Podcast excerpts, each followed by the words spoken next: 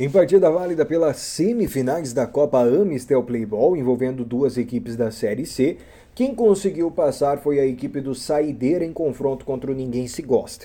E realmente foi perceptível que ninguém se gostava, faltou entrosamento, faltou técnica, faltou é, mais amor coletivo entre os companheiros, quais foram muito desequilibrados dentro de campo, brigaram entre si, deixaram o Saideira jogar e administrar a partida durante todo o momento do jogo.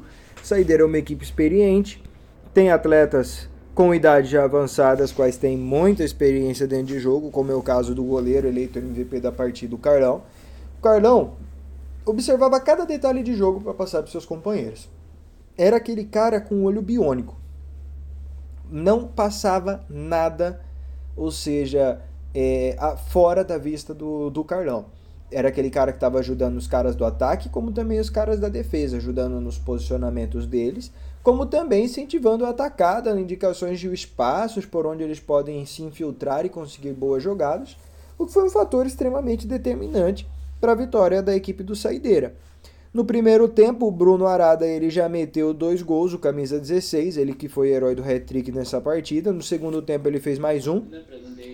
O Lucas Augusto, camisa 9, e também o número 8, o Rafael, o famoso Kumagai, também fez um gol na partida. O resultado final foi 5 a 0 a favor da equipe do Saideira, classificadíssima para as finais aí disputar o título da Série C pela Copa Amistel na Playball.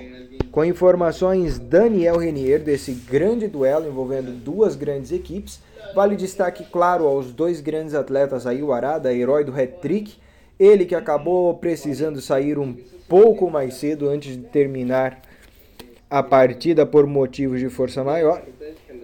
E também o eleito melhor em campo, o goleirão Carlão. Quanto à liderança, Carlão, sucesso para todos os, os meninos aí da equipe do, do Saideira, que fizeram uma partida limpa, uma partida justa é, souberam dominar o jogo, foram equilibrados, tiveram paciência para poder marcar no momento que precisavam marcar e principalmente souberam se defender. Para alguns, a defesa continua sendo o melhor ataque, como dizia o antigo Tele Santana.